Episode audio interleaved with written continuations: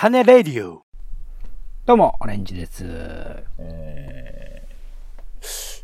おにぎりで言えば、えーおかかが好きです。ポンです。世の中全部種にしよう種ラジよろしくお願いします。よろしくお願いいたします。いやー、自己紹介が難しいね、本当に。うん？毎回あの、初めて聞く方向けに、あの、自己紹介をね、しようっていうふうに思っているんですけど、自己紹介なんて言います？だってほら、どういう人かがさ、分かった方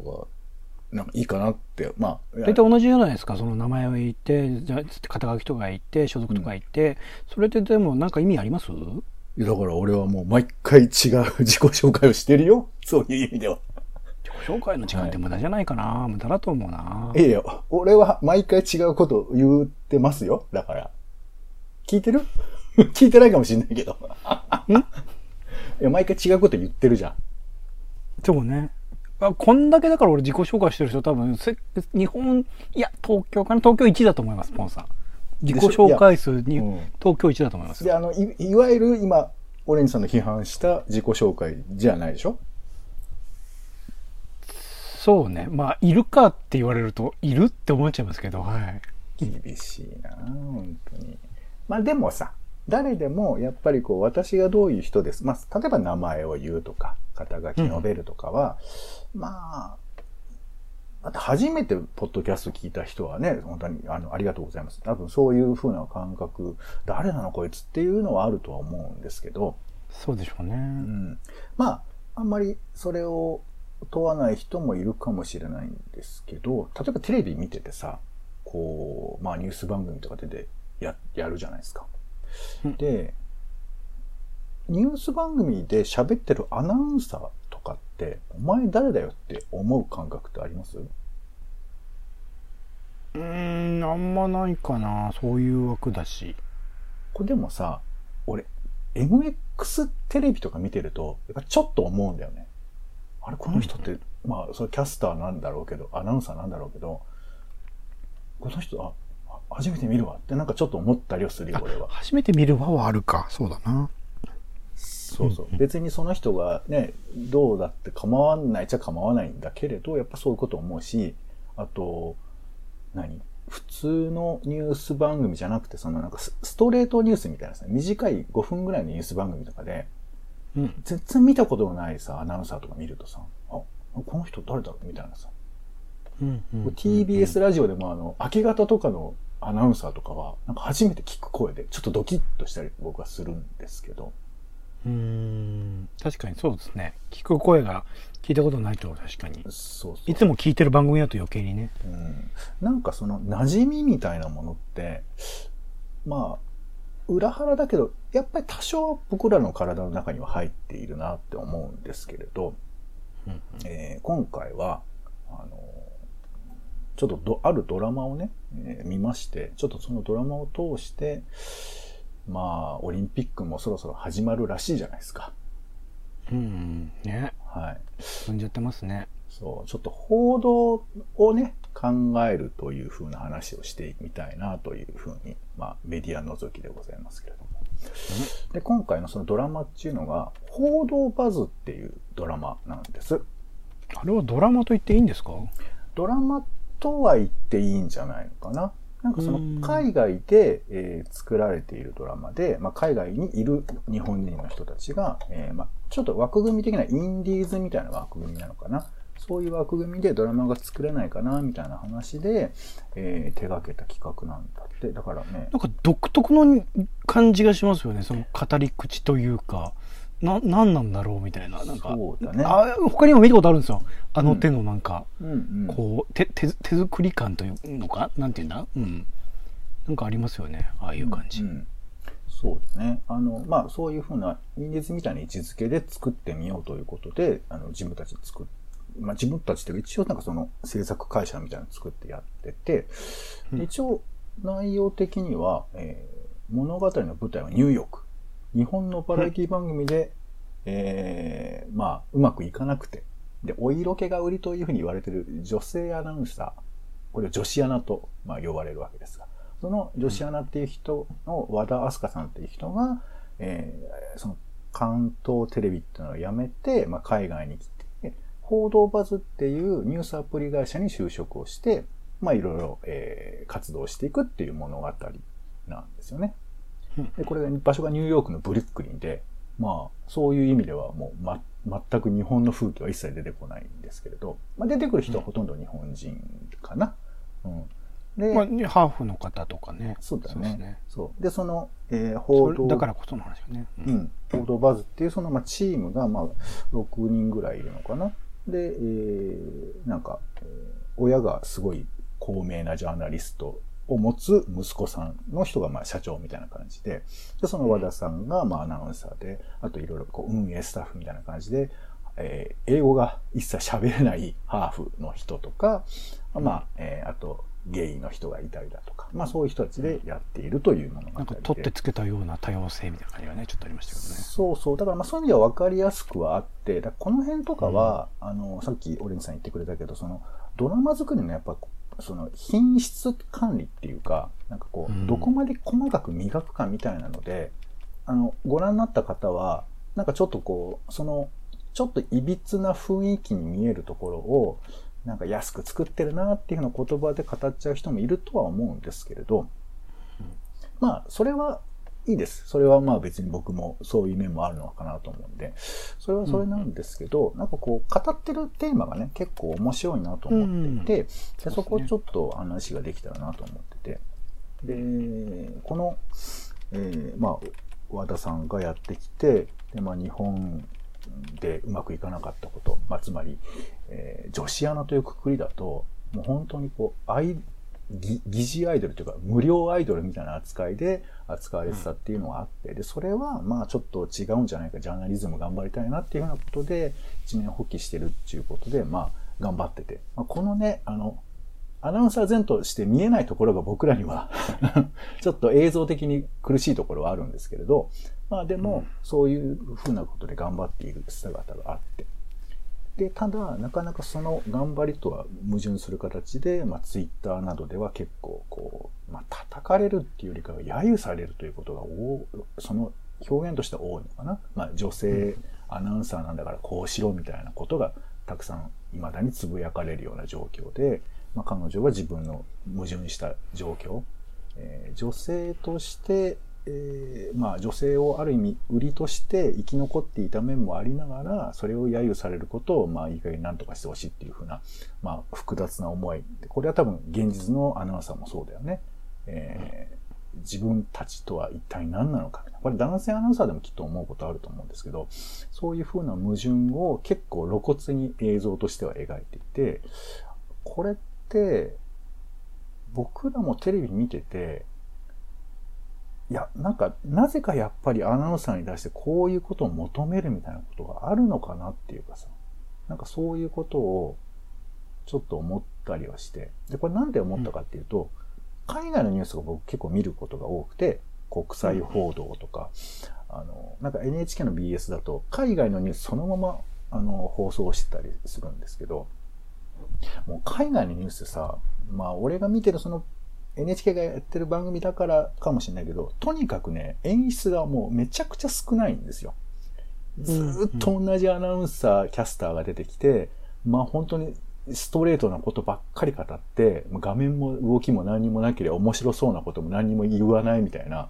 こんなんで成り立つんかなぐらいな感じでずっとやってて。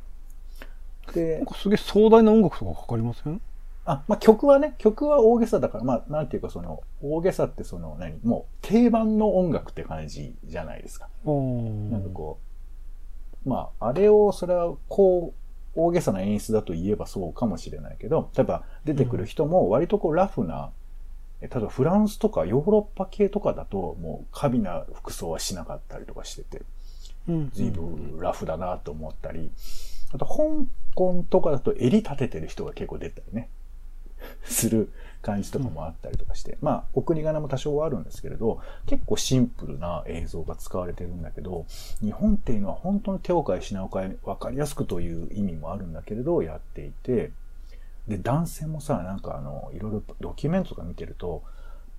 そのアナウンサーの髪型とかも結構大変なんだよね、セットするのに。うん。まあ、これちょっと言うとなんですけど、あの、ちょっとのさ、髪の量が減ってきた人とかも、こう上手に髪型を整えて、あの、そ文句言われない程度に、だけどそこそこかっこいいみたいな髪型を作ったりとかする映像とかを見ると、いや、これなんか大変だなっていうか、無論ね、そのボッサボサで出てほしいとは思わないけれど、でもそういうことに気を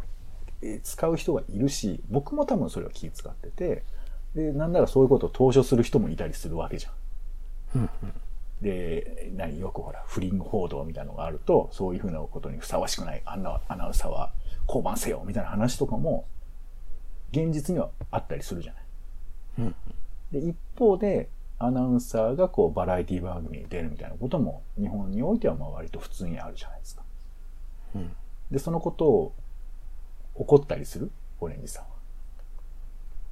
うん、怒る怒ることはないかな。うん。まあまあ、だからそういう時にまあ日本はそういうもんだっていうふうなことで、えー、納得するわけだし、いや、それはバラエティバタのアナウンサーもいるじゃん、みたいなこともあるかもしれないんだけど、でもこの、まあ劇中においては、アナウンサーって何なんだろう？みたいなこと。あの、まあ、本当かどうとかわかんないけど、アメリカだとこの女子アナっていう概念自体はもう全然理解できないみたいなことらしいんです。でも、あれですよ。僕見た、あの、Apple TV プラスのザ・モーニングショーっていうドラマを見るに、その女性キャスターというか、あの、女性アナウンサーだからこその、なんか苦労みたいな結構描かれてましたからね、ああ、そうだね。だから、まあ、これは日本というふうにくくるべきじゃないのかもしれないけれど、うん、あの、まあ、扱い自体は表向きは同じだけど、実際は非常にこう難しいみたいなこととかは。あの、その専門性みたいなものは多分、その職域が明確じゃないですか、アメリカって。ここからここは俺の仕事だから口出すよね、みたいな。とこのパッキリ割れてるから、うんうん、なんかアナウンサーっていう仕事なのに、ああいうバラエティ的なことをやってるのは理解できないっていうのはあるんでしょうね。ああ、そうか、それはそうだね。その、今のアップルの話は、ニュースの中で、まあ男性と女性でいろいろあるっていうことだもんね。うん。はいはい、そうですね。そう、だからこの見た目の問題について結構触れていて、あの、これ、これですね、今2話目ぐらいまで見たんだっけ？そうです、2話で終わっちゃいましたね。あ、終わっちゃいましたか？うん。はい。あの、3話目、4話目になると結構それも過激な形で語られたりするんですけれど、うん、まあ、あの、僕らが普通に思っていること、もしくは、まあそういうもんかなっていうふうに認めてることがここでは結構突っ込みが行われていて、なんかこう、あるべき姿っていうのは別にね、一個ではないんだけれど、確かにそういうふうなことになんでこう、僕らは許容できてしまうのかな、みたいなこと、役割分担とはいえですけど、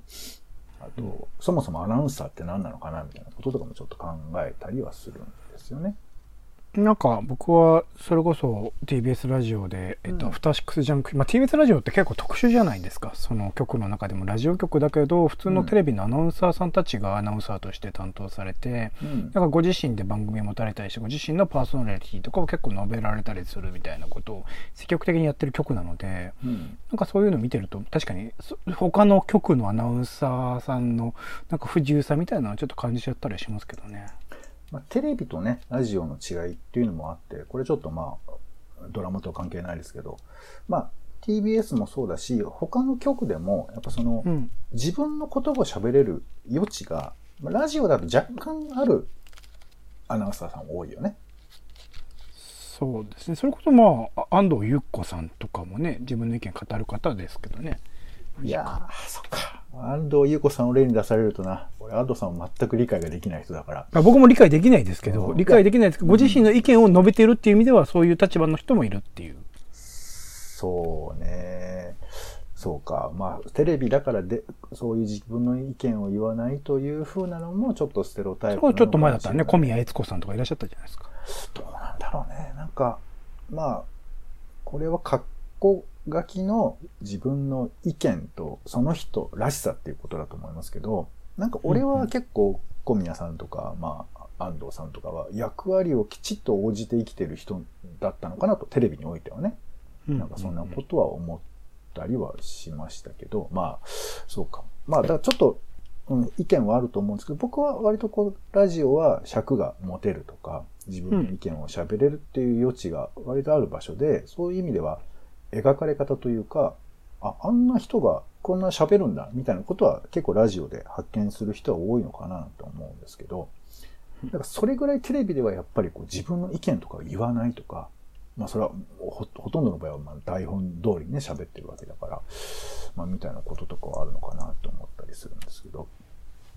で、あともう一個この報道バズは、まあ、あ何、えー、特ダネというか、これはテレビでは使わないだろうみたいなネタに対してどう向き合うかみたいな話が出てきて、で、まあ、オレンさんのご覧いただいた2話では、その、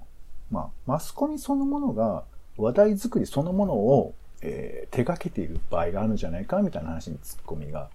ちょっとステマっぽいやつね。そう、添えられていて、まあ、えー、こんな風に行列ができてますっていうのは、実は自前でお金を払ってみたいなことで、で、そのことを報道するみたいな話になっていくわけなんですけど、うん、まあ、この辺なんかは、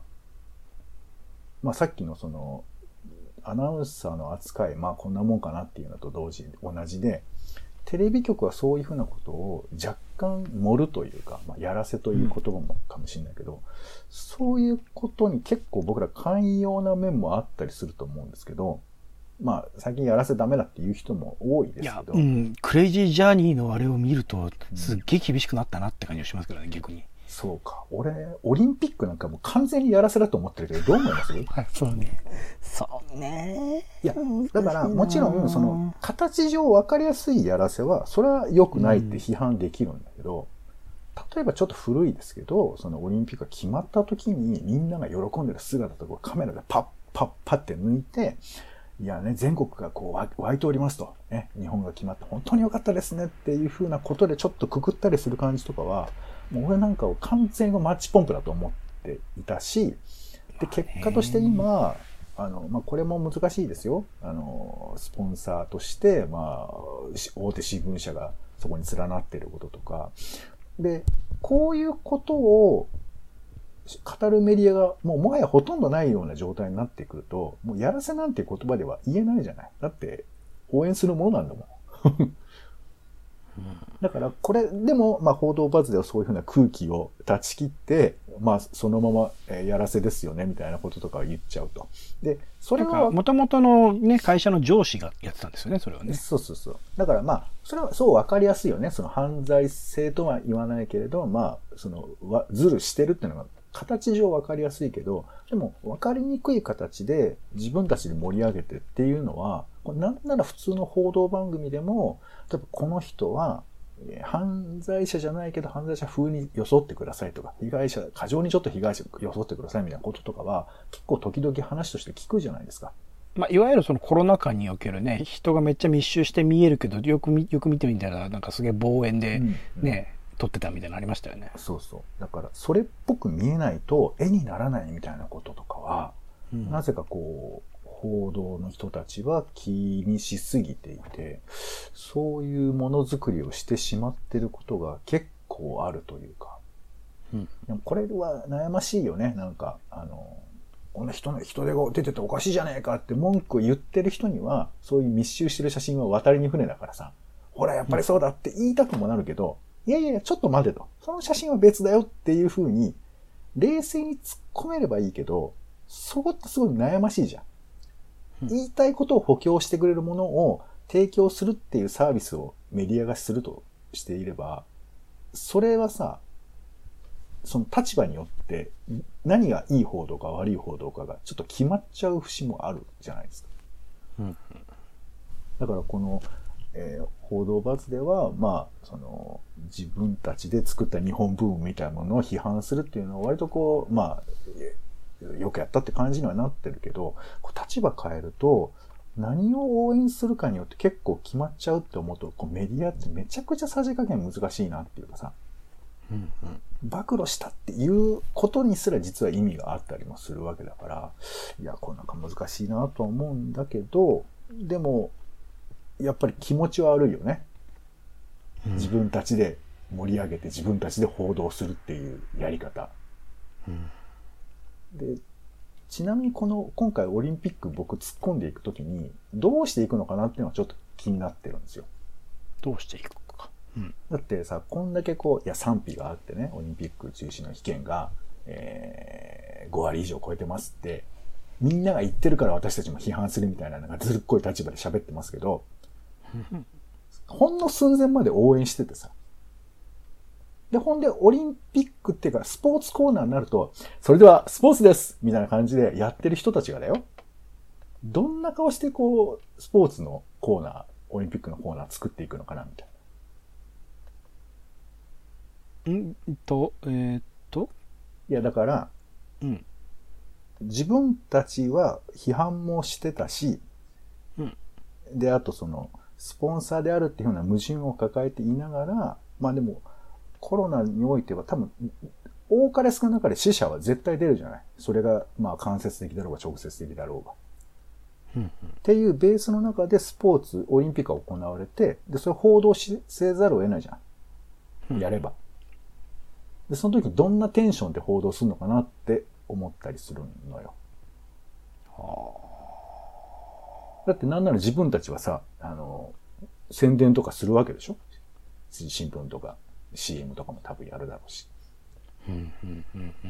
で、しちゃいけないとも別に僕は思わないです。それはそういうもんだから。ただ、なんかその、報道っていう枠組みだけで考えたときに、なんか気持ち悪すぎるよなって思ったりして、だから、何、情報バラエティみたいな曖昧な形でこうガス抜きするみたいなことになるんだと思うけど、って思うからさ、どうすんのかなと思って。だってこれがさ、あの、日本の話じゃなくて、遠くのなんか外国の報道番組だったとしたらさ、日本について結構批判的なこと普通に語るような気もするじゃん。そうですね。でも、ディテール見たらもっと丁寧にできると思うから、まあ僕はそれもそれでどうかと思うし、ただね、最近日本見てるとディテールもひどいっていうのが分かってきてるから、これちょっと誰も助けられないなと思うけど、この報道バズ見てて、自分、マッチポンプでやってることをきっちり批判できることができるのかなって思うと、結構絶望的な気もするなと思ってさ。まあでも、東京新聞とかね、全然関係しないメディアもありますからね。まあでもどこまできっちり言えるかだよね。うん。まあまあまあ、ダメ出しということではないんですけど、なんかちょっとそういうのが気になったなぁなんて思ったりもしました。なんかあの、純粋にこう、スポンサーやめたってできないのはなんでなんですかね。結構お金かけちゃってるからなんですかね。うーん。いくつかね、理由はある。もちろんお金がかかってるっていうのもあると思うんですけど、その、やっぱり一度決めた方向性を変えられないっていうのが一番大きいのかなと思うんですよね。だから現場の人間的に思ったらさ、昨日までやってた方針をすっと変えるって結構迷惑じゃない？うん。いやいや、感情的には僕も全くそうだと思うけど、そんなに簡単に方針変えるなよっていう気持ちもきっとあるじゃん。仕事だとしたら。まあね。とはいえ、人が死ぬかもしれないからな。まあ、今回のオペレーションでやっぱ多分、とにかく細かいことにまるで心が砕かれてないところが、どっちにしたって最悪だと思うから、多分中止にしてもめちゃくちゃひどい目に遭うんだと思いますけど、なんかその、上もし、まあ、上が大も大盛り悪いと思うけど、なんかこういうふうなぐちゃぐちゃな、まあ、まあ、オリンピックそのものはまあ置いといたとしても、そのオリンピックをどう評価するか、そしてどう語るか報道するかっていう立ち位置が、結構その、本体の立場によって影響を受けすぎちゃうっていうのは、これは結構日本特有なんかな、みたいな気がするんだよね。まあ日本特有というか、その、よくあるマスコミの勝ち馬に乗るというか、こいつが悪いと思ったら過剰に悪くいくし、こいつが正しいと思ったら過剰にみんな応援するしっていうのを、なんか倍化してるマスコミの役割に終始している感じがしてて、なんかやっぱあれですかね、日本が小さいのが悪いんですかね。うーん、そのケーブルテレビとか、なんか国が大きいところは、すごいいろんな局で分かれていて、なんか放送局とかもそこまで偏らないというか明らかにこうそういう利権的なものから独立できているなんか放送局みたいなのがある気がする。まあ一応日本にもあるのか地方局でも地方局もなんかねメインキー局のなんか系列だったりするからなんかそこら辺うまくなんか遠い言いながらワウワウとかスカパーとかがそういうジャーナリズムを発揮してるかっていうとそんなことはないしみたいな。何なんでしょうね。この状況まあね。なんか一方でさなんか香港のリンゴ日報が発行停止みたいな話を聞いたときに、いや、ほんとやっぱりそういうことにね、なんか手が入った時には、もう押せんだよみたいな、なんか結構怖いじゃないですか。なんか。ね、だから、それは本当に、だから、トースポだってさ、強制的にトースポなくなったら、それはちょっとおかしいじゃん、きっと。うん。でも、ね、トースポ見てて、いや、あんな6年前の新聞なくちゃいいって、ざれ言も言いたくもなるじゃない。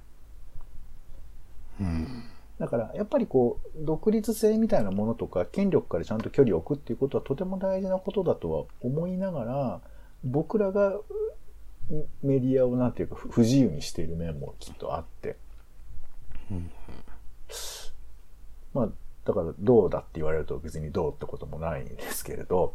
なんかこう、ただこういうね、そのマスコミそのものを突っ込むみたいな視点っていうのが、まあ、何、学問的なメディア論みたいなのがあるとは思うんですけど、なかなか難しいなと思ってて、うん、まあだから海外のニュース番組とか見てても、いまいちこうほら、ピン、あ、ニュース番組のドラマとか見てても、なんかピンとこないじゃん。意味意味はわかるんだけど、日本と事情が違うみたいな感じがして、あまりこうしっくりこないところがあるんですけど、まあ、この報道バズにおいてちょっとその重なり合いがあったりするんで。でもあれですよ、ザ・モーニングショーについて、それこそアフターシックスジャンクションで語られていて、うん、えっ、と、曜日パーソナリティの水曜日の日比真央子アナウンサーと、えー、金曜日の山本アナウンサーはなんかすごく親近感というか、すごく、なんだろう、自分ごとのように捉えて語ってらっしゃいましたよ。うん、いや、いいんじゃない？そういうのもいいと思いますよ。うんあのだから多分、多分そうですね。まあもちろんその細かいところは違うんだろうけど、うん、なんか重なるところはあるんだろうなと思いますね、うん、はい。まあ、すいません、ちょっとね、取り留めもなくなんなんですけども。まあ、オリンピックのことをどうこう言いたいわけじゃないけれど、でもそれを検証する仕組みとか、うん、それをチェックする仕組みっていうのが、やっぱりあった方がいいなと思うんだけど、例えばそういうふうなものが、これからさ、報道される時にどうなるのかなっていうのを思った時にちょっと気になったりもしまして。うん。で、まあ、あんまツッコミばっかりでもなんなので、理想のそういう報道みたいなものができたらそういうふうなものをなんか応援したいなとかね、なんかそんなこと思ったりしますし、うん、それが何なのかはちょっと僕にもわからないんですけど、